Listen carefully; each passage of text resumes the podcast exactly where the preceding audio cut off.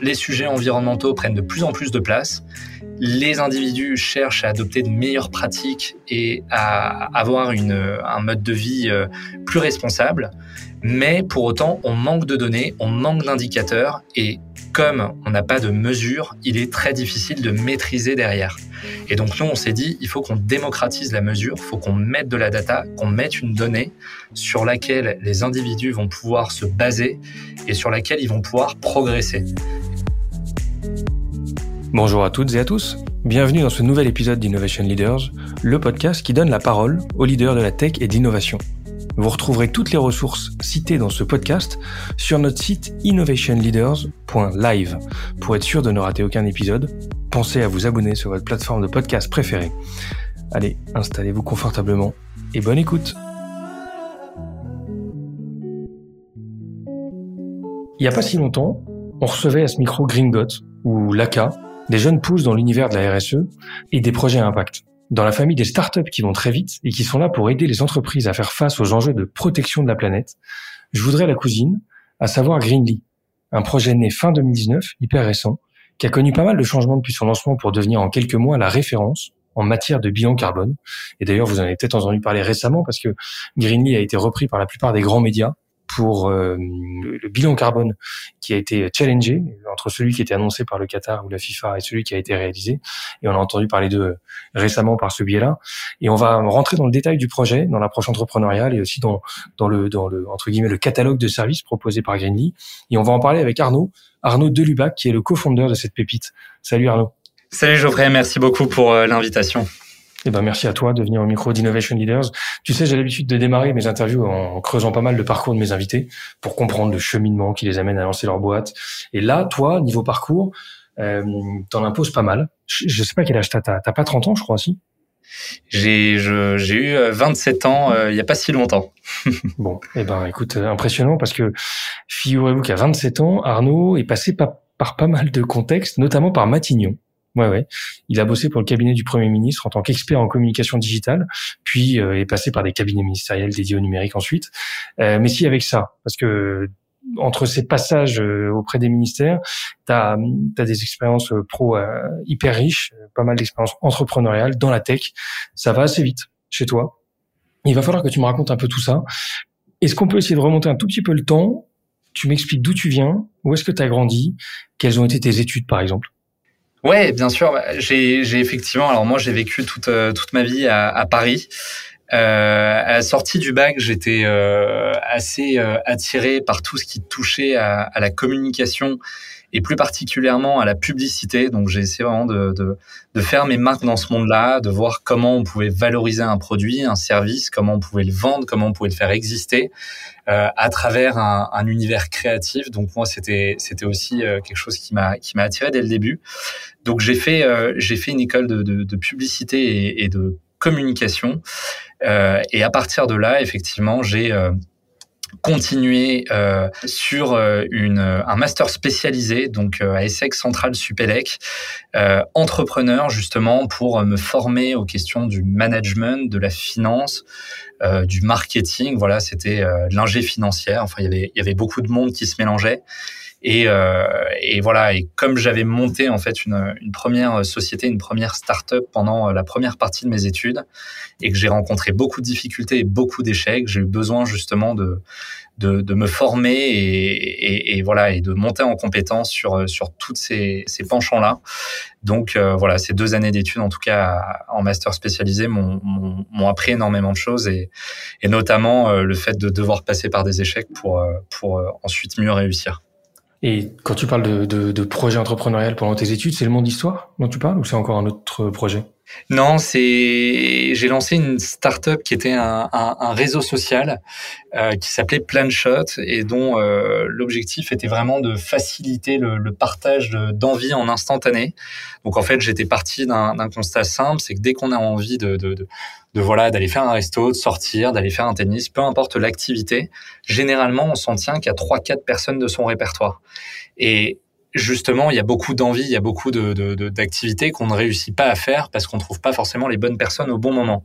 Et sur un modèle comme, euh, comme Snapchat, par exemple, qui permet d'envoyer des, des, photos et des vidéos en instantané à beaucoup de personnes, je me suis dit, il faudrait qu'on puisse faciliter le, partage d'activités et d'envie. Donc, en fait, j'avais reconstitué euh, un réseau social euh, avec des, des, si tu veux, des cartes interactives sur lesquelles tu pouvais pousser ton idée, ton envie, avec un minuteur et toutes les personnes de ton réseau, donc si tu avais 100 personnes, 200, 300 personnes de ton répertoire, pouvaient voir euh, ce, ce, plan avec un minuteur et se dire bon bah à chaque fois que je me connecte sur une carte, j'ai un réseau de d'amis autour de moi qui euh, est en train de faire des activités, de boire un verre, de de, de vouloir faire un un peu importe. Donc voilà, il y avait cette envie de faciliter en tout cas le, le, le partage d'activités. Et, euh, et, on a eu un, un très bon démarrage, euh, mais après effectivement les deux associés euh, que j'avais à l'époque avaient, avaient cette, cette recherche de stabilité financière à la sortie de leurs études parce qu'on était tous dans nos études respectives et, et du coup ont eu des propositions alléchantes à la fois financières et en termes de, de carrière et donc sont sortis de, ce monde-là et voilà moi j'avais euh, cette ambition de, vouloir continuer, de vouloir prendre ce risque-là et, et, cette énergie justement euh, euh, créative en partant de zéro. Et c'est pour ça que ça m'a mené à un master spécialisé en entrepreneuriat pour être justement au contact d'entrepreneurs qui avaient, envie pendant un an, deux ans de, se lancer dans le grand bain. Ok, canon. Et, des projets, tu t'es pas arrêté là, tu as enchaîné sur d'autres projets? Quels étaient-ils après? Euh, et alors, effectivement, donc euh, il y a eu, euh, il y a eu ce, enfin il y a eu différents projets même pendant mes études avec, avec notamment en fait, je m'intéressais beaucoup à cette question de d'influence, de notoriété et de jusqu'où ça pouvait aller sur les réseaux sociaux. Donc en fait, pendant pendant mes premières années d'études, j'ai créé des comptes Twitter. C'était, c'est vrai que c'était un réseau qui me fascinait. Bon, aujourd'hui, Twitter fait beaucoup parler de, lui euh, avec le rachat d'Elon Musk, mais c'est vrai que voilà, il y avait un, réseau qui me passionnait parce que l'actualité, euh, bah, on la vivait en avant-première sur ce réseau-là. Tout le monde était euh, acteur, pouvait émettre des informations, des contenus, photos, vidéos, etc. Et moi, j'aimais beaucoup ce rôle de, de spectateur en avant-première et de pouvoir euh, moi-même devenir justement média. Et j'ai créé un, un, compte Twitter euh, et j'en ai créé plusieurs. Il y en avait un qui était euh, autour de la photographie, un qui était autour de l'histoire, un qui était autour de la pop culture. Donc j'ai constitué un, un, média qui avait différentes branches, différents bras. et en fait, celui qui a le mieux fonctionné, c'était un compte qui s'appelait Le Monde Histoire. Euh, que j'ai transformé en, en, véritable en véritable média. J'étais moi-même stagiaire, mais j'avais euh, recruté aussi des, des, des stagiaires à l'époque pour pouvoir faire tourner ce média quand quand j'avais pas le temps de m'en occuper la journée. Et, et en fait, j'ai fait grossir une communauté. Donc, il y avait euh, autour de 200 000 membres à la fin. Et, et voilà, et on, on, on l'a beaucoup fait grossir. Et il y avait un angle éditorial. Donc, l'idée, c'était de de refaire vivre euh, en fait voilà, de prendre des faits du, du, présent et de les recontextualiser toujours par rapport à des faits passés pour mieux les faire exister, pour mieux les comprendre et donner du contexte. Donc je pouvais euh, parler de faits, euh, je pouvais parler de musique, de cinéma, de peu importe. Je, j'avais j'avais une liberté absolue et, euh, et l'idée étant de mettre en perspective quoi. Exactement et de recontextualiser par rapport à des faits passés. Donc je pouvais parler, je sais pas, d'un groupe de rap à la mode, par exemple PNL, en disant bah voilà PNL c'est un énorme succès français, ils vendent euh, tant de disques. Euh, si on se replonge dans le passé, est-ce qu'il y a 20 ans, est-ce qu'il n'y avait pas un, un, mouvement similaire, un groupe similaire? Euh, qui euh, voilà qui a peut-être existé euh, quelques années et qui s'est ensuite effondré. Donc j'essayais toujours un peu de donner du, du contexte à toute l'actualité et, et, ce compte-là du coup a, a, très très bien marché et euh, m'a permis justement de aussi de pénétrer dans certains mondes comme celui de la politique. Et, et, et, donc voilà, donc c'était un, un, compte qui qui m'a qui m'a aussi ouvert beaucoup de portes. Qui t'a donné les, les, les, les ficelles de, de, du community management et de et des réseaux sociaux si tant est que t'en avais besoin parce que tu étais, déjà aguerri au sujet. Mais comment tu passes de, de ce rôle de fondateur, d'animateur de communauté, même de, de, création de médias, à Matignon? C'est quand même assez dingue comme, comme histoire. Comment tu fais pour te faire repérer? Et comment se passe le, le contact? Alors, je, à ce moment-là, c'était euh, particulier, c'était un peu tendu parce qu'effectivement j'ai toujours eu la, la, fâcheuse habitude de toujours me prendre à la dernière minute dans la, la recherche de stage Euh, je reviens des États-Unis à ce moment-là où j'ai fait un stage de, première ou deuxième année, deuxième année, je crois. Euh, et en fait, donc j'avais ces médias que j'avais commencé à développer, j'essayais de les faire grossir euh, le plus rapidement possible. Et, et j'avais cette appétence pour la communication digitale et tout ce qui tournait autour du digital. Donc ça pouvait être réseaux sociaux, ça pouvait être site, ça pouvait être app. Je me cherchais pas mal entre les agences, les startups, etc. Et à un moment, je me suis dit bon, j'ai envie de, de effectivement d'avoir un focus qui est sur la communication euh, digitale euh, et de le faire à un haut niveau d'intensité. En gros, je voulais vraiment avoir quelque chose qui euh, évolue très vite, euh, avec une rigueur euh, obligatoire et, et avec un, un, niveau de pression maximal. C'était ça qui, qui m'attirait. Et en fait, mon choix à un moment s'est posé sur celui de la, la politique. C'était un monde que je connaissais pas du tout sur lequel j'avais l'impression de me mettre vraiment euh, en difficulté et même euh, à risque parce que j'avais pas du tout de, de bagages là-dessus. Je connaissais pas le nom des ministres. Enfin, c'était vraiment une, découverte absolue. Et en fait, je me suis servi, euh, je crois qu'une semaine avant euh, le début de cette période-là, j'avais toujours pas de stage. Mes parents qui commencent à, à me mettre un peu la pression. Et en fait, je me suis dit bon, je vais capitaliser sur euh, sur ce média-là euh, qui aujourd'hui est reconnu et qui était suivi par beaucoup de, de, de personnes influentes en France. Et, euh, et j'ai envoyé un peu des messages à la volée en me disant bah allez, euh, ça va au moins me servir à ça parce que je refusais catégoriquement la monétisation à l'époque.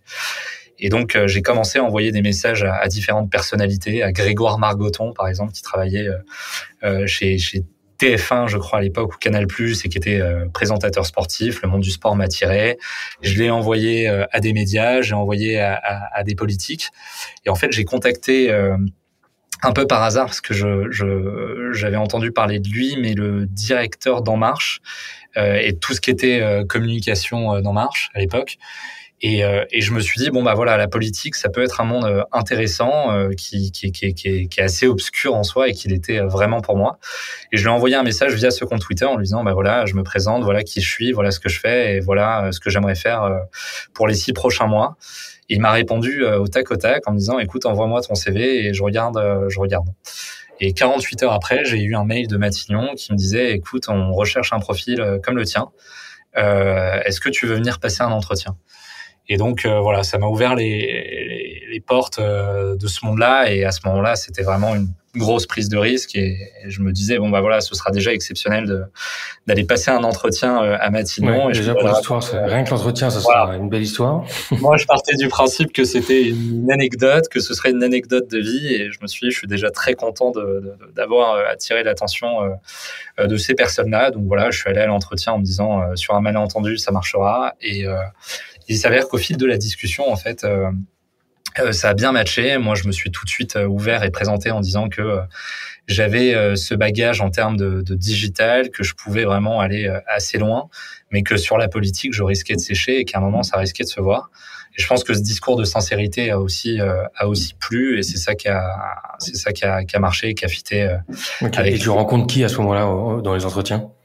Alors à ce moment-là, c'était la, la, conseillère technique en communication digitale d'Edouard Philippe, donc euh, qui voilà, qui le suit partout, qui fait tous ses déplacements, qui euh, euh, fait vivre son action auprès de toutes les personnes qui, qui suivent le Premier ministre. Donc euh, donc euh, voilà, je passe, je passe un, un, entretien, je rencontre les, les, autres membres du cabinet et en fait, bon, on décide de faire le test et, et, et elle m'accorde cette chance-là et, et, donc on se lance, on se lance sur quelques semaines pour voir ce que ça donne et il s'avère que voilà, au bout d'un moment, j'ai pu monter en compétence, j'ai pu comprendre ce qu'elle attendait de moi aussi et, et ça a fini par par prendre. Bon, et la vie dans les ministères, plutôt motivant ou plutôt plan-plan? C'est alors c'est pas du tout plan-plan euh, et, et, vraiment euh, c'est c'est ça qui est assez euh, challengeant et passionnant, c'est que c'est un monde qui évolue à une vitesse absolument euh, extraordinaire. Euh, il y a tous les jours des nouveaux sujets euh, parce que bah parce qu'il y a un emploi du temps, il y a il y a une base qui est fixe, sauf qu'en fait bah, en fonction de l'actualité, en fonction de tout ce qui se passe, euh, ça évolue de façon continue et à une vitesse extrêmement rapide. Euh, par exemple, bah, il y a un emploi du temps, mais dès qu'il y a euh, les gilets jaunes, et on était en période en plus où il y avait beaucoup d'actualités dont on, on, maîtrisait pas forcément la, provenance et, et l'origine, mais il y avait les gilets jaunes, il y avait le cas Benalla, il y avait beaucoup de sujets annexes qui étaient révélés souvent par la presse. Euh, et qui faisait qu'en fait tous les emplois du temps euh, tombaient à l'eau et demandaient euh, bah, forcément de, se concentrer sur sur ces faits-là.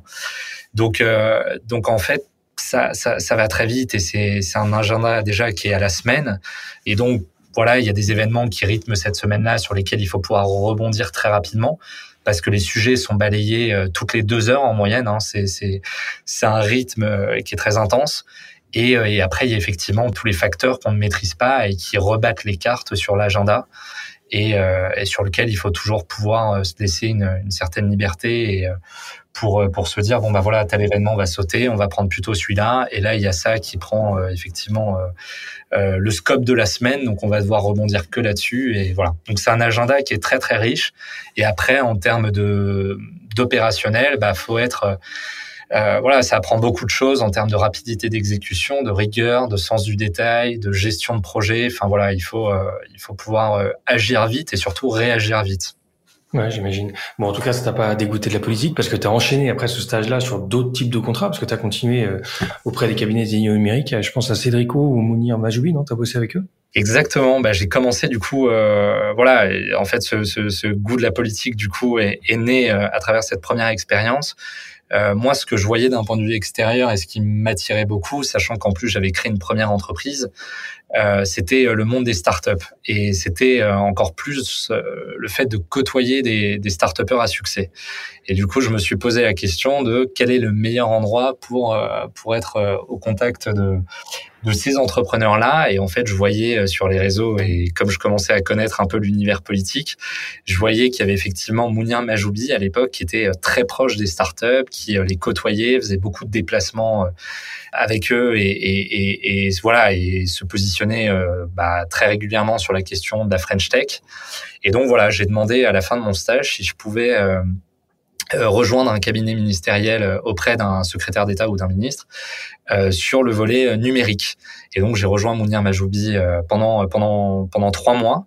Et en fait, ce qui s'est passé, c'est qu'il a candidaté à la à la mairie de Paris. Et, euh, et, du coup, je me suis retrouvé euh, pendant une petite période sans stage. Mon stage prenait fin un peu précipitamment.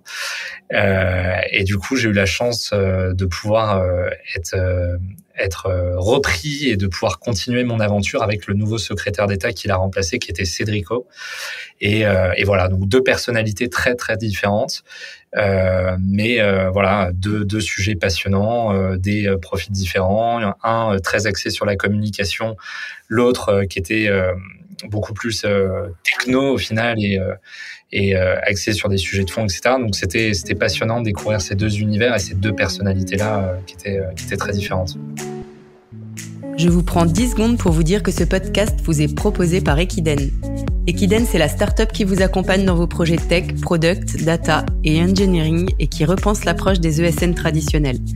En deux ans, cette société de conseil compte plus de 130 personnes et s'est déployée dans 6 pays. Pour en savoir plus et pour participer à l'aventure, suivez-nous sur LinkedIn ou sur equiden.com, e 2 k i d e n. Bonne écoute. Au niveau de, de, de tes expériences, c'est quand même assez impressionnant ce que tu as fait euh, entre euh, dans, dans, avec un âge qui est quand même euh, assez jeune. Comment tu as, vécu, parce qu'on n'a pas passé non plus toutes les expériences en, en revue là, mais euh, quels ont été tes, tes drivers ou tes, tes, comment tu choisis un peu les, les différentes expériences par lesquelles tu es passé? Alors, je suis là-dessus, je suis pas quelqu'un qui me qui me qui tire planifie ou qui est hyper. Euh, je planifie pas grand-chose. Je pense que le, le, le, le, cheminement et le fait que je m'y sois un peu toujours pris à, à la dernière minute euh, euh, le prouve aussi. Mais en fait, voilà, je suis je suis très euh, orienté sur l'instinct et, et, le moment présent en me demandant euh, à chaque fois qu'est-ce qui m'anime et qu'est-ce que j'ai envie de faire là. Et donc voilà, je me laisse porter et après je me dis voilà si si si à un moment le, projet meurt ou que mon envie euh, faiblit, c'est, c'est que c'est pas le bon projet. Et dans ce cas-là, il faut que je switch très très vite. Donc j'ai lancé plein de choses, euh, plein de choses.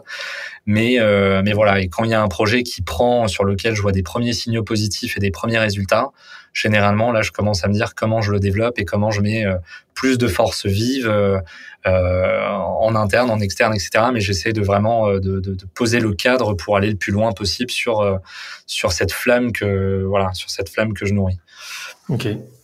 Et venons-en en fait, justement, parce que j'ai l'impression que toutes les expériences que tu as vécues jusqu'ici, les compétences que tu as développées, tu les as mis dans un projet. On va parler de Greenly. Vous, vous êtes trois cofondateurs dans cette aventure.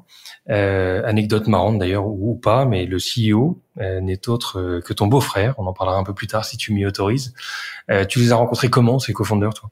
Eh ben, en fait, donc euh, effectivement, donc Alexis, euh, le CEO et le, le, mari de ma sœur, donc ça fait quand même pas mal d'années que que je le vois, que j'échange avec lui, qu'on partage aussi certaines passions. Euh, donc en fait, au moment du début de l'aventure de Greenly, moi j'avais ce master euh, à ESSEC Central Supélec, donc j'étais dans l'obligation de construire un projet en partant d'une feuille blanche. Et Alexis, à ce moment-là, rentrait des États-Unis. On s'est évidemment euh, parlé.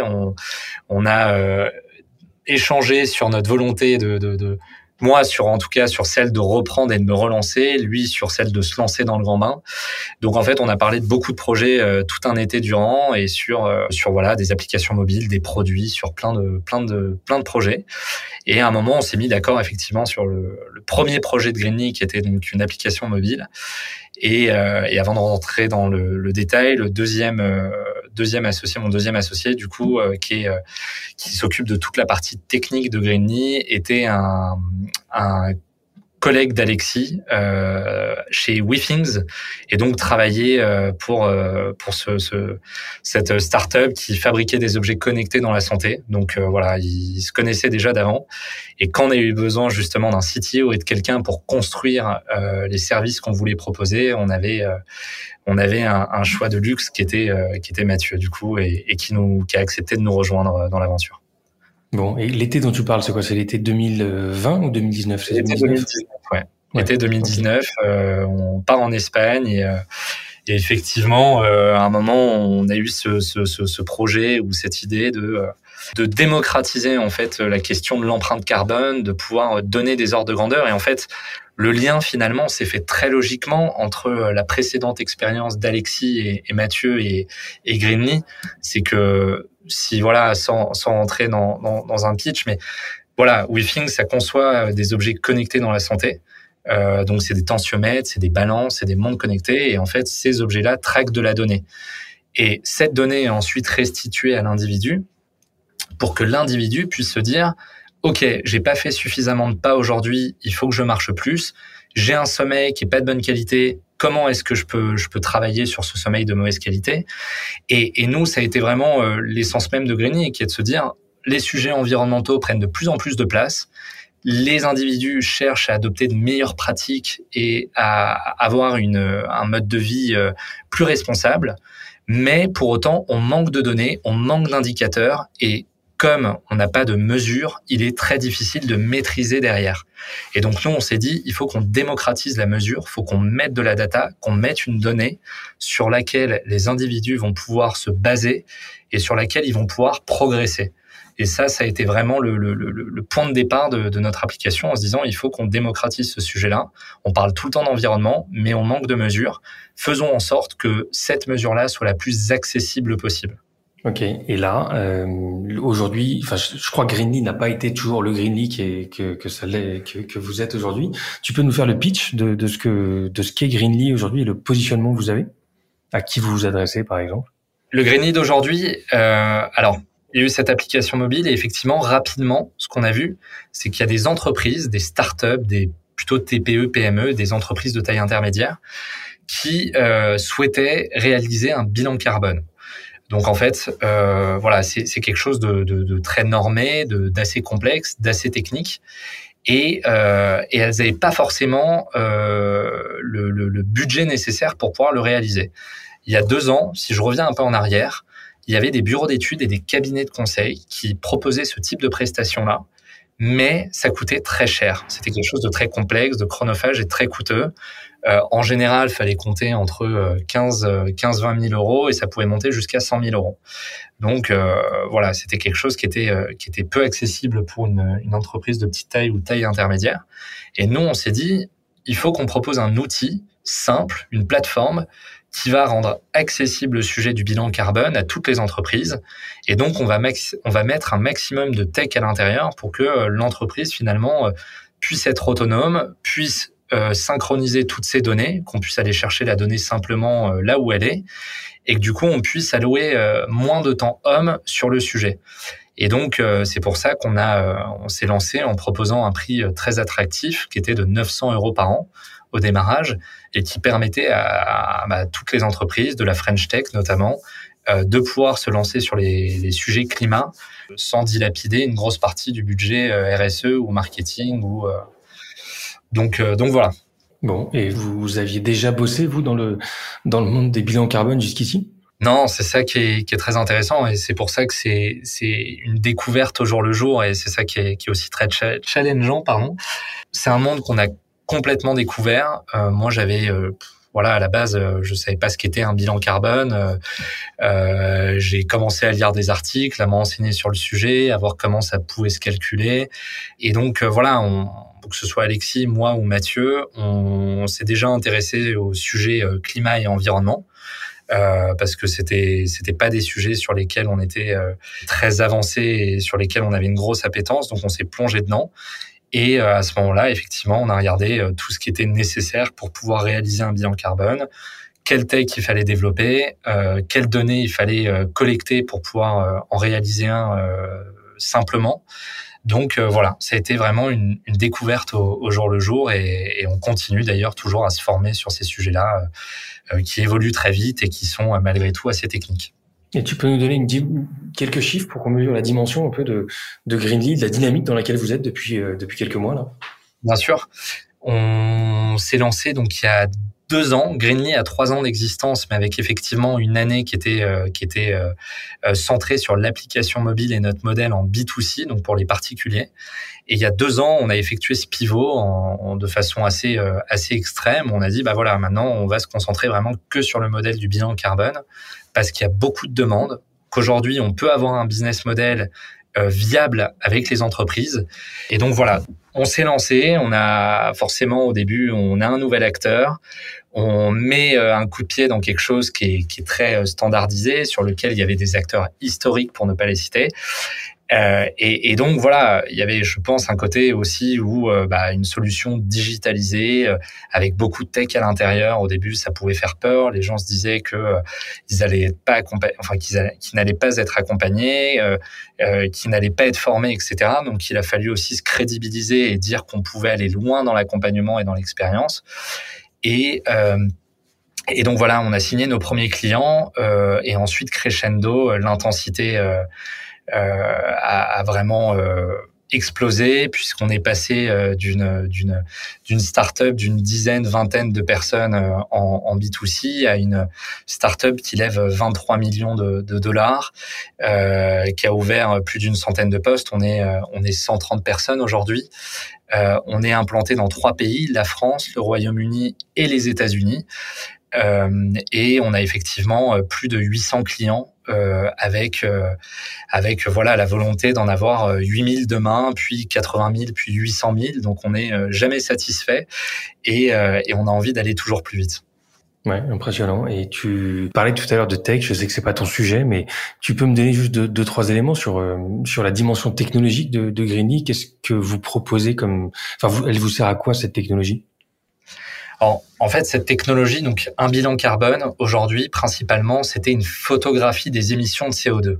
Donc, c'est faire le, c'est faire le bilan comme un bilan comptable, mais faire le bilan de, tout ce qui est euh, comptabilité extra-financière. Et on, sur un bilan carbone, on va mesurer la quantité de gaz à effet de serre et donc du CO2. Là-dessus, euh, ce qui se passe, donc à, à l'époque, comment ça se passait, c'est que deux ans en arrière, il y avait des, des ingénieurs en fait qui prenaient des feuilles Excel et qui sur lequel sur lesquelles ils allaient renseigner euh, un tas d'informations donc les dépenses, les habitudes des collaborateurs, les trajets domicile-travail, l'alimentation, euh, euh, les outils informatiques, etc. Enfin, il y a plein de données qui étaient renseignées et pour chaque dépense, pour chaque donnée, il fallait y associer un coefficient CO2. Et donc Bon, voilà, ça prenait beaucoup de temps homme. C'était quelque chose de, de, de de très de très chronophage et nous on s'est dit sur la tech grâce à la tech justement on peut nourrir une intelligence et on peut aller euh, associer finalement à chaque information un coefficient CO2 et donc nous on est parti du modèle du fichier des écritures comptables donc de la comptabilité de l'entreprise. On démarre avec ce qu'on appelle les flux monétaires et on va synchroniser un fichier à la plateforme et on va reconnaître des centaines de milliers de transactions et associer pour chacune des transactions, transactions un coefficient CO2. Et donc ça, ça nous permet de gagner déjà un temps considérable de par cette entrée sur les flux monétaires. Et après, il y a des informations évidemment qu'on voit pas euh, dans la comptabilité d'une entreprise, sur le chauffage, sur euh, les mètres carrés au bureau, sur l'énergie, sur plein de choses. Et dans ce cas-là, c'est des modules physiques et ça, c'est des informations qui seront un peu plus manuelles. Mais on gagne du temps sur cette partie de, flux monétaire. Aujourd'hui, on a un catalogue d'intégration. L'entreprise peut synchroniser euh, son QuickBooks, son Amazon Web Service, ses data centers. Enfin, l'information, on peut aller la chercher un peu partout. C'est que de la synchronisation d'outils. Et, euh, et, à partir de là, nous, on va nourrir une expérience, principalement tech sur le démarrage, et où ensuite on va allouer les ressources humaines là où c'est plus intéressant de le faire. Donc c'est par l'intermédiaire d'experts climat qui sont en interne chez Greenly et qui vont restituer le bilan carbone, faire de la, de la sensibilisation, donner des ordres de grandeur, faire parler des chiffres finalement. Et on va euh, nourrir cette expérience-là avec des plans d'action, avec une feuille de route et avec des plans d'action sur mesure euh, avec euh, une équipe en communication qui va aussi euh, faire vivre la démarche chez nos clients pour savoir comment présenter la démarche, ne pas faire de greenwashing parce que c'est aussi un très gros danger, de pas savoir valoriser la démarche et tout de suite se vendre comme une entreprise neutre en carbone. Et, et, et là-dessus, on voit, on voit beaucoup de choses passer de temps en temps qui, qui, qui nous effraient un peu. Donc, on essaie vraiment d'avoir cette expertise de bout en bout et d'avoir un, un accompagnement 360 pour se dire voilà, il y a la mesure, il y a les plans d'action, il y a, il y a comment est-ce qu'on progresse, comment est-ce qu'on évolue d'année en année, et il y a comment est-ce qu'on valorise la démarche. Et nous, on essaye, euh, grâce à, à, à la tech, du coup, de, de, de, de, mettre les ressources humaines là où c'est plus intéressant et plus pertinent de le faire. Euh, et c'est sur euh, la suite de l'accompagnement finalement. Ouais, on en parlera de la suite parce que ça m'intéresse de savoir si vous êtes euh, une solution ou aussi le conseil qui va avec. Mais avant ça, moi, je voulais, tu disais tout à l'heure, et c'était une de mes questions aussi, tu disais que c'était un domaine très encadré. Ça paraît, euh, ouais, normal d'encadrer un peu ce, genre de choses-là. Mais quand vous, vous démarrez, vous êtes euh, pas hyper légitime. pour dresser un bilan carbone et pour que ce bilan carbone soit officiel, il faut des accréditations, des choses comme ça. Vous avez, vous êtes passé par ce genre d'étape? Ouais, alors c'est effectivement au début euh, la difficulté, c'est qu'il y a déjà des acteurs euh, qui sont euh, pas du tout digitalisés, pas tech, etc., mais qui réalisent déjà ce type de prestations-là. Y a un coût qui est, euh, qui est, qui est, qui est très important. Euh, nous, on arrive, on, casse quand même pas mal les prix, on s'adresse à, à, une nouvelle cible. effectivement, le, le, au début, il y avait cette question de crédibilité, de quelle méthode quelle méthodologie vous utilisez. Est-ce que vous vous basez sur le GHG protocole? Est-ce que vous utilisez le référentiel ISO euh, Donc voilà, il y avait, il y avait toutes ces questions-là euh, qui, demeuraient. Donc nous déjà on, s'est fait euh, on a suivi des formations euh, association bilan carbone etc pour aussi avoir cette légitimité là et petit à petit à force bah, on a prouvé par par l'ajout de de tech, par l'ajout de technologie, par euh, par euh, de la donnée supplémentaire finalement qu'on pouvait aller très loin dans le détail et dans la granularité, qui était un peu le sujet sur lequel on était euh, très attaqué au début, parce que les gens disaient bah Granny et tous les tous les autres acteurs du, du, marché finalement ne descendent pas en profondeur et se contentent de rester à la surface. Et petit à petit, bah, à force d'avoir la reconnaissance par exemple du ministère de la transition écologique, d'avoir des prix, d'être élu fintech de l'année, euh, de pouvoir réaliser les bilans carbone de start-up euh, du French Tech 120 euh, comme Payfit, comme Swile, comme d'autres. Ça nous a aussi créé cette légitimité-là parce que ça voulait dire que d'autres personnes pouvaient valider ce, type de, de, process et d'accompagnement. Et, voilà, et on a construit notre expertise et notre crédibilité avec nos premiers clients en suivant les formations qu'on devait suivre et en recevant des premiers prix et en ayant des, des premiers partenaires, euh, euh, puisqu'on a été voilà fintech de l'année, on a rejoint le French Tech Green 20, donc c'est l'appui du gouvernement euh, qui euh, qui croit en, en 20 startups à fort, pot fort potentiel, etc. Et petit à petit, voilà, d'avoir ces, ces reconnaissances là, ça nous a aussi légitimisé par rapport au sujet. Et il y a un marché qui est en plein boom parce que ce qui, ce qui pouvait passer pour un effet de mode à une époque ou pour une démarche marketing de marque employeur peut-être, j'ai l'impression qu'il y, y, y a, des lois françaises, européennes qui vont dans, dans, dans le sens de booster votre, votre marché, non? Complètement. Effectivement, il y a, il y a beaucoup d'évolutions. Euh, le, le, bilan carbone jusqu'à présent était obligatoire pour les, les, entreprises de plus de 500 collaborateurs. Donc ça, ça touchait vraiment qu'une qu'une petite partie des, des, des entreprises. Euh, et petit à petit, c'est en train d'évoluer parce que justement, il y a des acteurs innovants, il y a des solutions qui sont peu coûteuses. Et aujourd'hui, il n'y a plus vraiment de raison finalement de ne pas se lancer et de ne pas s'engager sur ces sujets-là. Euh, donc la réglementation évolue, elle évolue vite, elle évolue dans plusieurs pays, euh, rien que sur les États-Unis, sur les UK et sur la France, on voit que ça commence à être pris en compte et ça, ça évolue. Là, par exemple, sur le, la, la prise en compte des scopes, sur un bilan carbone, il y a trois scopes, il y a le scope 1, 2 et 3. Aujourd'hui, c'était obligatoire sur le scope 1 et 2. Là, ce qui est en train d'évoluer et ce qu'on est en train de dire, c'est qu'il n'y a plus de raison de ne pas prendre en compte le scope 3, euh, qui représente 80, qui peut représenter jusqu'à 80% euh, d'un bilan carbone. Donc du coup, c'est effectivement de dire je n'ai fait mon bilan carbone que sur le scope 1 et 2, euh, c'est euh, voilà, c'est effectivement dommage et ça ne représente pas la réalité. Donc le scope 3 est en train de, de, de rentrer en, en, en vigueur et, et, doit être pris en compte désormais.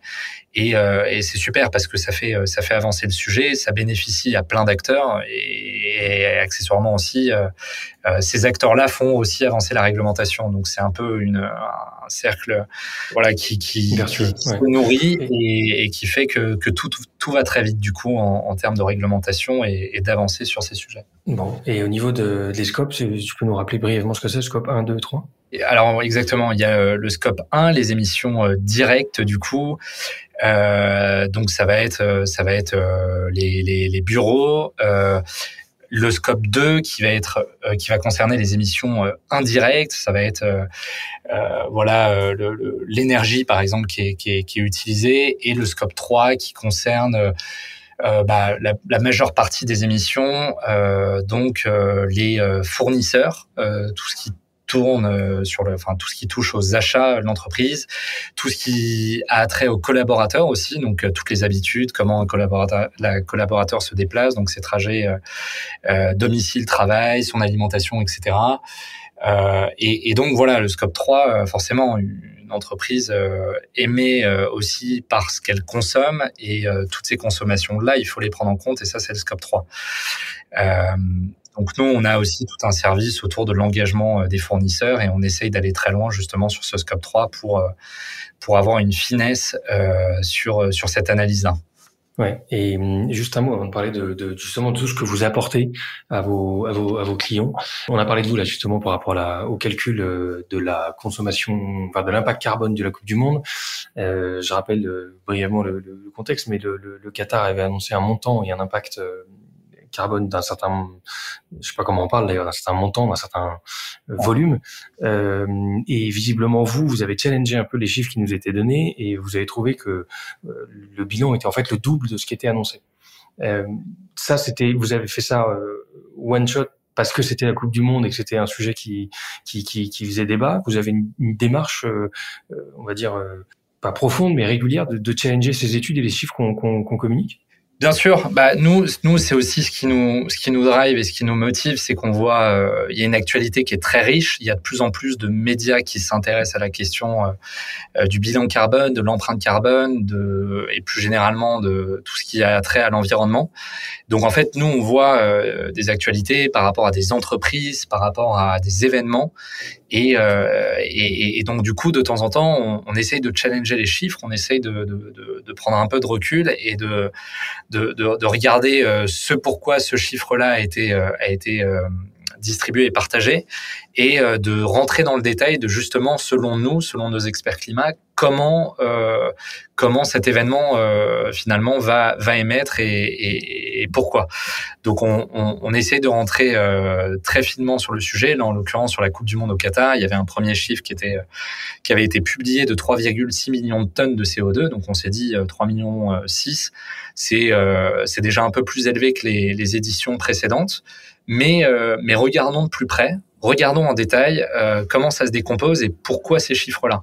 Et donc, effectivement, sur la construction des stades, sur la façon euh, dont les stades vont vivre a posteriori, euh, sur les trajets en avion, parce qu'il faut bien que les personnes sur les, destinations aux alentours et, toutes les personnes à l'autre bout du monde d'ailleurs qui prennent l'avion pour se rendre sur le, le lieu, on va faire les calculs, on va voir quel nombre d'avions pour quel nombre de passagers.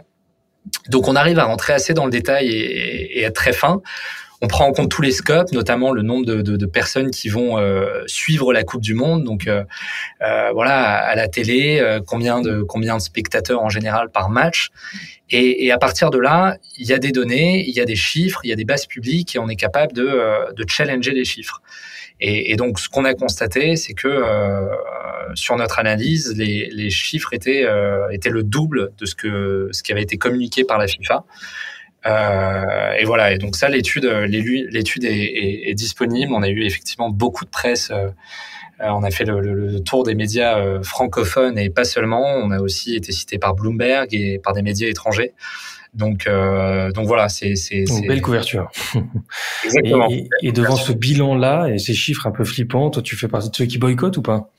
La question. Euh... Alors voilà, moi c'est c'est c'est ce que je dis en fait, et c'est un peu le, le, la vision de, de, de Greenly et ce qu'on avait aussi avec cette application mobile là.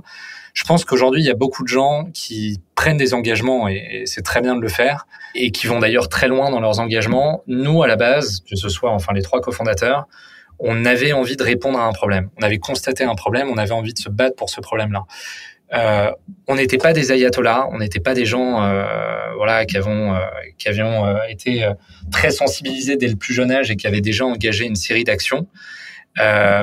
mais, mais on avait cette appétence-là et envie de découvrir le sujet, de le creuser. Et en fait, le fait de creuser ces sujets-là, forcément, nous, à un moment, nous, nous, on le digère, on apprend et on met en place finalement nos propres plans d'action personnels, donc nos, propres actions. Et, moi, j'essaye de progresser euh, dans ma vie de tous les jours. Je peux pas dire que j'ai arrêté la viande, je peux pas dire que j'ai arrêté de prendre l'avion. C'est des choses euh, que je fais. Euh, mais par contre, j'ai conscience que ça pose un problème, j'ai conscience que ça a un impact, et j'essaye de réduire autant que possible cet impact négatif sur l'environnement. Et notre application mobile, notre plateforme, notre accompagnement en général euh, est a vraiment cette dimension-là qui est pas culpabilisatrice, qui est pas moralisatrice. On n'est pas là pour dire aux gens ce qu'ils doivent faire. On est là pour les guider, leur distiller l'information et à partir de là, euh, bah, ils sont en mesure de, de, de s'améliorer et de progresser. Et, et, ça, je pense que c'est assez important et c'est ce qui nous permet aussi d'être audible auprès du plus grand nombre parce qu'on n'est pas des donneurs de leçons et qu'on est conscient qu'il y a des choses qu'on fait encore de travers et, et, et, voilà. Et je pense que c'est aussi ce discours-là, finalement. Euh, on est un peu les, les diététiciens euh, climat de, de, de, de nos clients. C'est-à-dire que euh, si on commence à leur dire, bah, vous arrêtez tout, vous arrêtez euh, les trajets en avion, vous arrêtez de faire des événements chaque année, vous arrêtez tout, voilà, ça va pas marcher, on va pas être audible et ça va pas fonctionner. Par contre, et au même titre qu'un diététicien avec son patient qui voudrait faire perdre, je sais pas, 5 kilos à son patient, s'il lui dit, bah écoute, tu vas arrêter de manger et tu sautes tous les repas, pendant une semaine, deux semaines, trois semaines, et ça va bien se passer, généralement, on va se confronter à un échec. Et nous, on se positionne de la même façon en disant, bah, la première année, vous allez faire ça. On regarde si c'est accessible, on regarde si ça rentre dans votre roadmap, si ça peut rentrer dedans.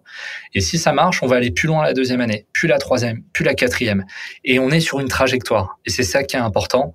Euh, on n'est pas on n'est pas là vraiment pour pour faire des grandes leçons de morale et, tout de suite fixer des ambitions complètement inatteignables qui vont euh, décourager euh, les entreprises clientes.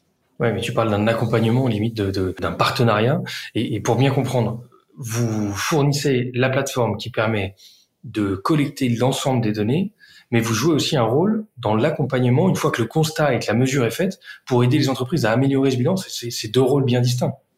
Exactement. C'est en fait d'une part il y a toute la partie mesure, donc la partie euh, là qui va être vraiment euh, gérée en grande partie par euh, par la technologie, et ensuite effectivement il y a, toute cette partie au sein de la plateforme aussi, hein, mais qui là pour le coup est nourrie par par du temps homme, des plans d'action.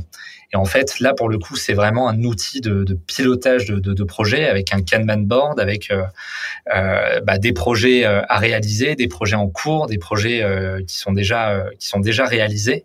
Et en fait, il y a toute une expérience de suivi où un responsable RSE ou une personne qui a l'initiative de la démarche va pouvoir très simplement dire bah regardez tout ce qui est en cours regardez ce sur quoi on essaye d'avancer. Et euh, voilà, il y a des actions significatives en termes d'impact, donc on tout de suite une incidence majeure sur le prochain bilan carbone. Par contre, il y a des actions minimes, et là, comme on a le fichier des écritures comptables et la comptabilité d'une entreprise, on est à même de pouvoir dire, on va remplacer telle dépense par telle dépense qui est plus vertueuse, et on va vous proposer des partenaires pour ça. Et donc, on a vraiment ces deux, ces deux scopes-là. Partenaire, ça veut dire que tu as un catalogue, euh, par exemple, de fournisseurs dans telle et telle catégorie qui sont Exactement. mieux notés que d'autres et que tu recommandes? Exactement. On a un catalogue d'alternatives vertueuses et à partir de là, nous, on est capable de dire, vous avez euh, acheté votre matériel informatique, par exemple, sur, euh, je sais pas, Darty, Apple ou que sais-je. Et derrière, on va pouvoir dire, bah, il existe deux ou trois partenaires euh, avec lesquels on peut vous mettre en relation, sur lesquels vous pouvez avoir d'ailleurs euh, euh des remises. Par exemple, back market, e-commerce, ça peut être d'autres. Il y en a beaucoup qui sont sur ces sujets-là. Et ça, on est capable de le faire à la maille de chacune des catégories et sous-catégories de, dépenses. Donc, on peut le faire pour le matériel informatique, on peut le faire pour les transports, l'alimentation, on peut tout reprendre et dire voilà, dans les plans d'action, vous allez pouvoir remplacer telle dépense par telle dépense et on a un catalogue de, partenaires là-dessus. Donc on nourrit ce catalogue, on fait, euh, on nourrit cet écosystème-là d'alternatives, et l'idée étant encore une fois d'aiguiller euh, en disant bah voilà vous avez peut-être euh, tel outil que vous allez pouvoir remplacer par tel outil. Et nous on a développé en, en, en interne et, voilà une, une, un scoring euh, sur toutes ces entreprises un G-score avec des entreprises qui sont A+ et d'autres qui sont E. Et voilà ça varie entre entre les deux extrêmes. Et à partir de là on peut recommander une entreprise A+ ou en E comme le Nutri-Score finalement mais côté euh, carbone. Et ça du coup voilà on nourrit on, on on nourrit cette, euh, ce, scoring-là par rapport à, certains critères donc qui sont tout, à fait transparents euh, sur euh, les chiffres qu'on a sur le bilan carbone, scope 1, 2, 3, sur la sensibilisation des collaborateurs. Est-ce qu'il y a eu des formations et des choses qui ont été mises en place pour les sensibiliser? Est-ce qu'il y a des plans d'action qui ont déjà été actionnés? Euh, et à partir de différentes questions, en fait, on établit ce scoring et, on est capable de, euh, voilà, de, de, de, d'aider les entreprises à s'améliorer et d'améliorer leur note globale. Impressionnant. Et on voit, enfin, on touche du doigt le, le, la dynamique de marché dans laquelle vous devez être parce que vous cochez un paquet de cases euh, assez trendy, assez préoccupantes pour pour euh, tout entrepreneur qui se respecte. euh, ça va être assez fascinant. D'un point de vue entrepreneurial, justement. Enfin, toi, t'en es pas à ton premier coup d'essai. Tes cofondeurs euh, ont, ont, eu des expériences, mais c'est vrai que là, ça commence à prendre une sacrée dimension, ce projet Greenly. Quels sont les principaux, j'ai envie de dire, challenges que vous rencontrez en, en tant qu'entrepreneur? En tant qu'entrepreneur, euh, alors il y a énormément de, de, de, défis par rapport à la structuration. C'est vrai que nous, on a eu un, enfin, on a lancé une vague de recrutement euh, très vite euh, après la levée de fonds en série A. Euh, donc il a fallu euh, effectivement qu'on passe d'une équipe de 40, 50 personnes à une équipe de plus de 130, avec différentes zones géographiques, comme je disais plus tôt. Et du coup, ce qui est hyper important, c'est vraiment avec beaucoup d'ouverture de postes aussi, donc d'avoir des missions claires pour les ouvertures de postes, d'avoir des objectifs qui soient atteignables mais ambitieux et, euh, et de créer toute cette structure. Donc il y a évidemment euh, des choses qui sont relatives à, à où trouver la donnée, où trouver l'information, parce que si on fait du cas par cas et qu'on doit faire ça euh, à la mano, bah, ça prend euh, beaucoup de temps sur, sur différents agendas. Euh, donc voilà, il y a, y a ce, cette structuration, l'accessibilité aux données, aux informations qu'on a déjà, euh, la définition des objectifs de chacun et, et plus généralement euh, des objectifs de l'équipe. Et, et, donc là, on est euh, dans cette phase-là depuis depuis quelques mois. Donc effectivement, ça demande d'être super agile, de d'éliminer ce qui était vrai hier pour reconstruire quelque chose aujourd'hui. Donc voilà, on n'est jamais, c'est une instabilité permanente et, il faut se nourrir de cette instabilité pour pour reconstruire quelque chose par dessus. Et, et, voilà, donc on essaye on essaye en permanence de remettre en question l'existant en disant bah, dans une équipe marketing par exemple qui est mon scope euh, euh, sur lequel on, sur laquelle on était euh, voilà entre 5 et 8 personnes il y a encore pas longtemps là aujourd'hui on est plus de 20 est-ce que les roadmaps sont clairs par quarter? Est-ce que les objectifs sont atteignables? Et, et est-ce que chacun sait ce qu'il a à faire de façon vraiment concrète? Encore une fois il y a, il y a, il y a deux ans on était on était peu nombreux sur un sujet émergent donc, euh, donc euh, ça demande cette flexibilité-là et, cette remise en question permanente sur, euh, sur, sur l'existant. Et tu les organises comment, ces 20 personnes, toi, en marketing là? Alors en fait, le pôle marketing se découpe vraiment en deux. Un pôle plutôt brand, communication, avec avec ce que les gens voient de l'extérieur. Donc ça peut être le site internet aussi, les éléments de design, l'image de marque. Euh, donc ça, c'est un pôle brand et un pôle euh, growth. Euh, ça se fait, ça se fait de façon assez assez générale. Et là-dessus, ça va être vraiment comment on augmente les opportunités pour les équipes sales. donc ça passe par, ça peut passer par tout ce qui est CRM, par tout ce qui est SEO, tout ce qui est SEA. La partie content aussi. La partie content est plutôt gérée sur euh, sur la partie euh, brand. Euh, par exemple, justement data stories, presse, etc. Ça va plutôt être l'équipe brand parce que c'est ça va être vraiment ce qu'on va faire en fait pour pour créer des ressources, pour alimenter et là aussi générer des opportunités pour les pour les sales. Donc on fait des baromètres pour parler par exemple du métier de chief impact officer qui se démocratise aujourd'hui. On fait des baromètres sur le bilan carbone pour savoir à quel point ça devient une nécessité et pourquoi les entreprises le font, etc. Donc on mesure un tas de facteurs, on a des livres blancs, on a des one-pagers, enfin on construit un peu euh, toute cette, euh, cette banque finalement qui va permettre aux sales de mieux faire leur travail, de concrétiser plus d'opportunités et le pôle euh, growth qui va bah, justement générer des opportunités là à travers différents leviers. ça peut être à travers des outils no code pour pour faire des, tests et collecter de la euh, de la data, ça peut être euh, bah, à travers les leviers justement de, de d'articles, de, choses comme ça aussi qui rentrent aussi un peu dans le périmètre. Il y a des mondes qui se mélangent euh, entre le, la brand et la growth, mais au final, on, on s'y retrouve quand même assez facilement. Ok. Et le, les sales font aussi de l'acquisition. Ils ne sont pas que dans l'utilisation le, le, des leads. Bien sûr. MQL que tu que tu leur transmets. Ouais, nous, on, alors côté côté sales, en fait, bon, tradition, enfin, de façon assez traditionnelle, il y a effectivement la partie euh, SDR ou BDR euh, qui euh, sont qui génèrent aussi des opportunités, euh, évidemment avec du cold email principalement chez nous. Et des account exécutifs qui là vont effectivement bah, faire une présentation beaucoup plus profonde de la plateforme, de notre accompagnement, des certifications que nous avons, des méthodologies sur lesquelles on se base, et derrière pour pour pour à l'arrivée, in fine, signer un contrat d'un an ou plus sur la question du, bilan carbone ou d'autres services, parce qu'on a d'autres services, on peut faire de l'analyse de cycle de vie, on peut engager les fournisseurs. Euh, on peut euh, euh, faire une étude spécifique, par exemple sur le Green IT, donc évaluer l'impact du numérique d'une entreprise. Et ça, vraiment, il y a des entreprises qui viennent pour tel ou tel service aujourd'hui. C'est pas forcément un package, et on est en mesure de les accompagner sur sur tous ces ces sujets-là. Bon, canon. Et là, visiblement, vous avez un peu de moyens. En tout cas, vous les aviez, parce que la, levée de fonds que vous avez faite, Seria, c'est quand même assez impressionnant, 23 euh, millions de, dollars. Ça va vous permettre euh, d'aborder l'avenir comment? Vous avez, vous, vous avez quoi comme gros enjeux devant vous là? Tu parlais de l'internationalisation il y a pas tout à l'heure. J'imagine que c'est un sujet. C'est ça, c'est des problématiques euh, effectivement d'internationalisation. Donc c'est de réussir à, faire prendre la mayonnaise finalement comme ce qu'on a réussi à faire en France. Donc où il y avait euh, il, y a, des sujets qui ont été euh, bien menés de façon euh, transversale. Et, maintenant, effectivement, le focus c'est comment est-ce qu'aux États-Unis on réussit à se créer une image de marque forte? Comment est-ce qu'on nourrit cette notoriété-là? Comment on génère toujours plus d'opportunités Pareil pour les UK, sachant que les maturités sur le sujet ne sont pas les mêmes d'un pays à un autre. Euh, en France, on a la chance d'avoir euh, et d'être très précurseur là-dessus en termes de d'intérêt et d'appétence pour le sujet du bilan carbone. Aux États-Unis, c'est assez naissant. Euh, je pense que c'est aussi euh, lié à, à, à, la précédente où il y avait effectivement un, une appétence sur les sujets environnementaux qui n'était pas forcément au rendez-vous. C'est en train d'évoluer et maintenant voilà, c'est de structurer les équipes euh, sur sur ces sur ces pays-là peut-être d'ouvrir de nouveaux de nouveaux pays. On y réfléchit, on regarde un peu aussi les, les, tendances de marché, et voilà, et de réussir cette structuration en tout cas pour suivre la même finalement la même lignée que ce qu'on a pu avoir sur la France.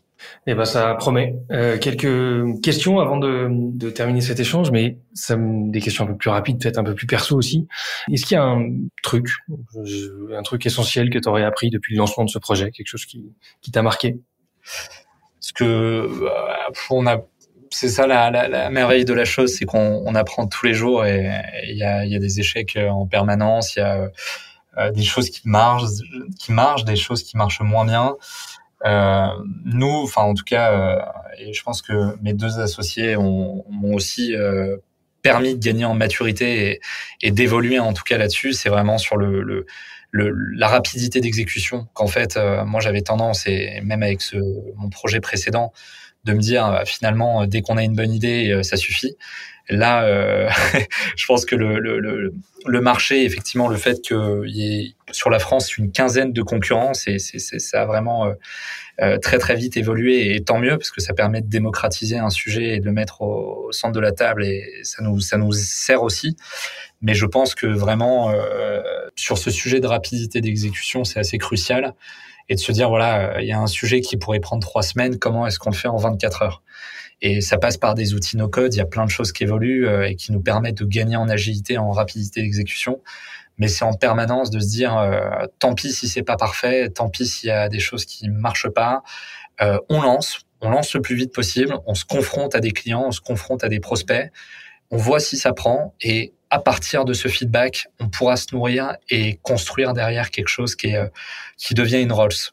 Donc c'est à la fois de la, la remise en question, mais euh, mais aussi de la rapidité d'exécution pour se dire on, on, teste et on va sans doute se casser la gueule euh, très probablement même euh, mais euh, mais sur les sur les prochaines semaines on aura des plans d'action et on va pouvoir euh, bah, voilà identifier le problème et savoir comment y répondre là aussi le plus rapidement possible donc on a une culture du sprint qui est très importante.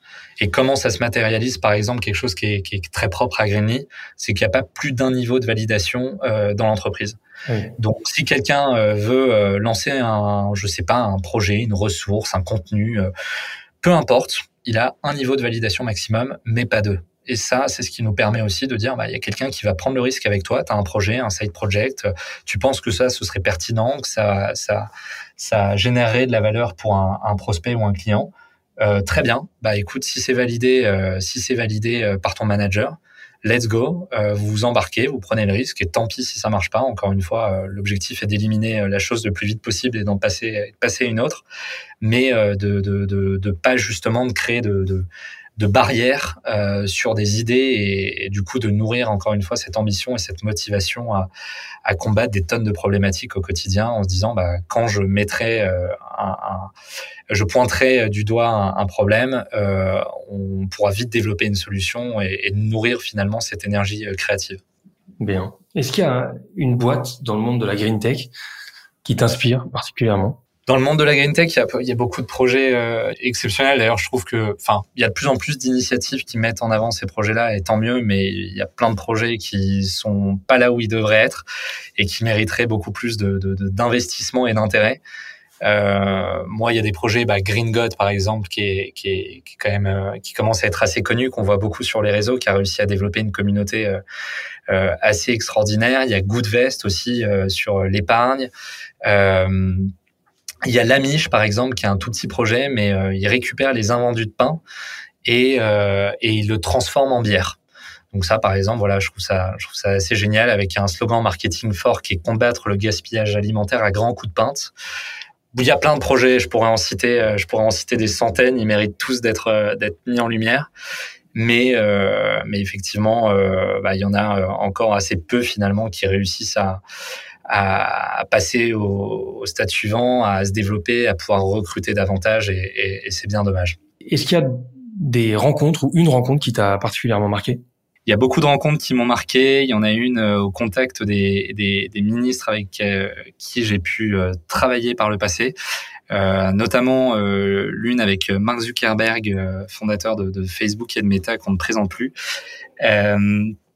effectivement où j'ai pu passer. Du coup, à l'Élysée ou? J'ai vu à côté de à côté de l'Élysée dans un restaurant en plus, donc euh, j'ai vraiment assisté un peu en privilégié à une discussion euh, et à un échange euh, assez riche avec Cédrico à l'époque. Et, et, voilà, c'était c'était très stimulant. Il y a beaucoup de sujets qui ont été mis sur la table, notamment autour de grands enjeux sur la haine en ligne et le harcèlement en ligne, qui est qui était un, un problème. On, on venait d'avoir dans l'actualité un une tuerie de masse qui avait été relayée sur Facebook et qui était restée très longtemps sur Facebook. Donc il y avait euh, tous ces sujets-là euh, qui ont, une importance majeure euh, pour le réseau et de savoir comment nous est-ce qu'on fait en sorte que ça n'arrive plus et que ça ne reste pas longtemps sur les réseaux. Donc voilà, c'était c'était des échanges assez passionnants et notamment sur sa vision de l'entrepreneuriat, sur plein de choses comme ça. Euh, et au-delà de ça, à une échelle euh, sur euh, sur le sur la France aussi, j'ai pu rencontrer des des, des entrepreneurs euh, tout à fait passionnants. Je pense à Insect, je pense à Miro, je pense à Litchi, euh, que j'ai eu l'occasion de croiser ou de côtoyer sur différents événements et et, et où là aussi, bah voilà, c'est toujours des personnalités très riches, très inspirantes. Euh, chacun avec euh, voilà son, son, son, son, caractère, sa façon d'être, mais mais voilà, les, les, le, succès peut se, se, se, représenter sous différentes formes et différentes manières, et c'est ça qui est intéressant d'observer. Et j'étais un peu cette petite souris qui avait l'occasion euh, de, de, de, pouvoir euh, euh, voir et assister à des échanges d'assez haut niveau, quoi. Et de voilà, de, de, de me nourrir de, de, tout ça et de prendre un peu des idées partout pour pour ensuite ajouter ma, ma patte dans cette aventure-là. Bon, ben, écoute, euh, j'imagine euh, l'excitation le côté impressionnant de tout ça. Il y a, y a une question que je voulais te poser, c'était le côté, euh, toi qui croises le monde politique et le monde de, l'impact carbone, quand on voit le bilan de la COP 27, bon, j'ai pas envie de te faire parler pendant des heures parce que j'imagine que c'est un sujet qui te parle particulièrement, mais doit-on peut-on attendre de, de l'homme politique ou de la politique en général de, de, de, de gérer cette, cette, enfin, de nous apporter des solutions par rapport à la, à la protection climatique? Moi, je pense que les, toutes les initiatives et toutes les innovations, euh, en tout cas, viendront euh, viendront des, des, entreprises, viendront des individus.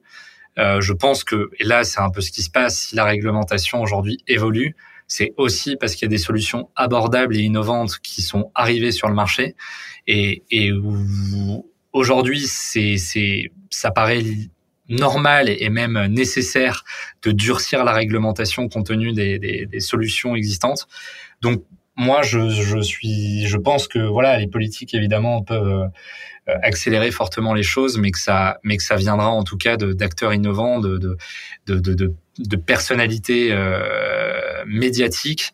Euh, on voit euh, parfois certaines personnes, ça n'a même pas besoin d'être euh, des, des, des, des, grands groupes ou des grandes entreprises, mais celui parfois d'une personne qui est influente, euh, qui réussit à, à, prendre de plus en plus de place dans dans, dans l'univers médiatique. Euh, à l'échelle globale, ça peut être Greta Thunberg, mais à l'échelle France, ça peut être Camille Etienne, par exemple, qui prend de plus en plus la parole, qui est de plus en plus euh, invité sur les plateaux, etc.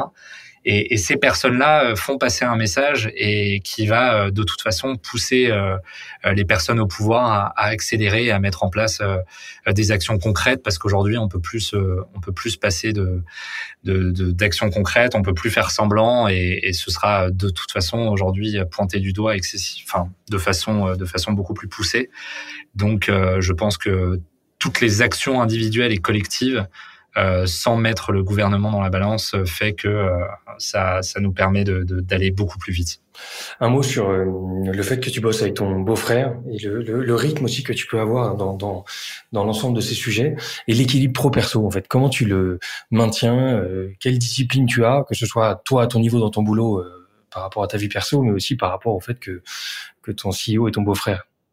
J'imagine que ça, ça implique une certaine Bien sûr, ça implique une rigueur que je, que je n'ai pas du tout. Euh, et je, je là-dessus, je me passe de, de toute recommandation. Je, je moi-même, en fait, j'ai beaucoup de difficultés à, à m'imposer une rigueur euh, entre, euh, par exemple, cadre pro et cadre perso. Euh, le pro, là, prend euh, complètement le pas sur le, le, perso, donc je fais des, des journées euh, souvent très longues et qui ne se terminent pas. Euh, je dors peu, euh, je fais quasiment plus de sport, donc euh, tout ce qui est tout ce qui est à, à proscrire. Euh, mais en tout cas, j'ai l'ambition de d'évoluer et, et, et, de me refixer un, un cadre beaucoup plus strict.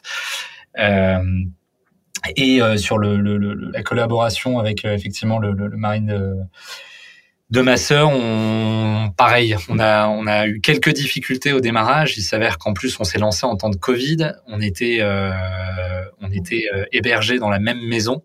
Donc en fait, on a construit euh, et les premières heures euh, dans cette maison-là. Et généralement, on se retrouvait à table avec euh, ma famille, la sienne, donc sa femme et ses enfants. Et généralement, le midi, on se parlait et on brainstormait sur la matinée. Le soir, on brainstormait sur l'après-midi. Et donc, c'était euh, très indigeste pour toutes les personnes autour de la table. Et donc, on a essayé euh, petit à petit de s'imposer une rigueur et de se dire, bon, bah déjà, tous les sujets relatifs à Greenly, on les aborde en privé. Et, euh, et quand on se retrouve tous les deux sur ces week-ends-là et sur ces vacances-là, mais on essaye de pas de pas mêler toutes les personnes autour qui qui sont très heureuses de la tournure de cette aventure, mais qui voilà demandent à peuvent en souffrir aussi par côté exactement. Bon, bah, très bien. en tout cas, pas de bullshit. C'est vrai que c'est pas un sujet facile à, à, à maîtriser la discipline et la séparation. Et on a, on a quelques écarts et il nous arrive euh, souvent de déraper et, et, et souvent par des, des, voilà, sans, sans le vouloir, euh, un sujet en devient passe. Euh, passe à un autre sujet et on se retrouve sur Greenly. Donc, on, on essaie quand même de, de limiter les, les, écarts, mais mais c'est vrai que c'est des choses à prendre en compte parce que parce que nous, on est complètement euh, passionné par ce qu'on fait, on a plein d'idées, on a envie de tester une tonne de choses et, et on est, voilà, cette aventure-là nous challenge et, et nous euh, élève beaucoup. Mais euh, voilà, on a tendance à vouloir partager ses passions dans la vie comme n'importe qui. Euh, et là, c'est une passion bah, qui est aussi quelque chose de pro et, les gens, ça les intéresse pas toujours. Donc, c'est tout, tout l'aspect de bien distinguer les deux mondes et d'apprendre à le faire. Donc, je, on continue à apprendre, mais, mais avec quelques écarts. Bon, et autre question, est-ce qu'il y a une, une app mobile dans ton téléphone que tu recommanderais à tout le monde d'avoir en dehors de Greenly? J'allais répondre. Du coup. une, application, euh, une application que je recommande. Euh, il y a une application, euh, il m'arrive de, de, de, fumer de temps en temps. Quand je parlais de mauvaises pratiques, je les ai jusqu'au bout. Il y a une application que je trouve assez extraordinaire en termes de nudge. Euh, le nudge qui est une incitation douce pour euh, faciliter un changement de comportement chez l'individu. Il y a une application qui s'appelle Quit euh, et qui permet euh, justement d'aider à, à, réduire sa consommation de cigarettes ou à arrêter de fumer. Et ça passe justement par des sciences comportementales, par des petits objectifs quantifiables avec des résultats à chaque fois. Donc ça va être sur mon argent économisé, ça va être sur mon temps de vie gagné, ça va être euh, sur euh, plein de facteurs qui sont euh, qui sont analysés avec des données. Et derrière je vais pouvoir me dire bon bah voilà depuis que j'ai réduit ma consommation de cigarettes voilà l'argent que j'ai gagné voilà le temps de vie que j'ai gagné. Il y a des objectifs. Donc je déverrouille le palier 1 le palier 2 puis le palier 12 et à la fin, bah, si j'ai arrêté de fumer pendant quatre ans, euh, je peux retrouver les, les poumons d'un non-fumeur, mais ça va me prendre euh, beaucoup de temps. Donc voilà, c'est nourri de sciences comportementales et c'est une application euh, sur laquelle je me suis beaucoup inspiré pour pour Greenly et trouver ah justement des modèles pour aider les, les individus à vertueux, mobiles, à, motivants, à changer, leur, à changer leur pratique et à consommer plutôt de façon responsable, etc. Et, et je crois beaucoup en, en cette force-là et en cette puissance-là. Il y a beaucoup d'écrits, il y a beaucoup de livres là-dessus. Euh, qui sont assez passionnants. Euh, c'est le modèle du nudge, c'est euh, la mouche euh, dans les urinoirs pour aider les hommes à, à, à, uriner plus proprement et du coup voilà ça limite. c'est de l'argent économisé, c'est des frais d'entretien en moins, c'est plein de choses comme ça. il y en a dans la vie de tous les jours, il y en a partout et je vous encourage à, à vraiment lire des choses sur le sujet parce que c'est passionnant. Clairement. Dernière question, est-ce qu'il y a une personne qui évolue dans le monde de la tech ou d'innovation que tu me recommanderais d'avoir à ce micro? Bah, Peut-être la fondatrice de Rosalie, euh, qui euh, euh, permet tout simplement aux collaborateurs d'une entreprise de pouvoir être payés en avance, c'est de l'avance sur salaire, et de pouvoir justement bah, bénéficier au bout du cinquième jour, du dixième jour, du quinzième jour de ce que la de, de, de, la rémunération en fonction du, du, temps de travail sur le mois. Donc voilà, euh, dans le cadre de, c'est un avantage qui est, qui est, qui, est, intéressant et qui permet à des gens, euh, notamment bah, pour des questions de prêt, pour ce genre de choses, de, de pouvoir toucher leur argent pas seulement à la fin du mois ou en début de mois, mais euh, quand la personne le souhaite. Et c'est une personne, je crois, qui, est, qui a eu beaucoup de succès euh, dans sa vie antérieure. Et, euh, et voilà, qui est, qui est bah, une personnalité aussi très inspirante. Je vais creuser ça. Merci beaucoup, Arnaud, pour toutes ces infos et pour tous ces partages. Projet impressionnant et la suite, à mon avis, est, va être tout aussi impressionnant que ce démarrage. Donc, euh, hâte de voir ce que tout ça va donner. Eh ben, un grand merci pour l'invitation et ravi d'avoir pu euh, m'exprimer et présenter euh, plus largement Greenly dans le cadre de, de, de ce podcast. Salut Arnaud, à bientôt. Salut, à bientôt. Et voilà, cet épisode est terminé. J'espère qu'il vous aura inspiré. Si ce contenu vous a plu, je vous invite à suivre le compte Innovation Leaders sur LinkedIn et Instagram, mais pensez aussi à vous abonner à notre newsletter sur innovationleaders.live pour ne manquer aucun épisode. On se retrouve dans deux semaines. À très vite.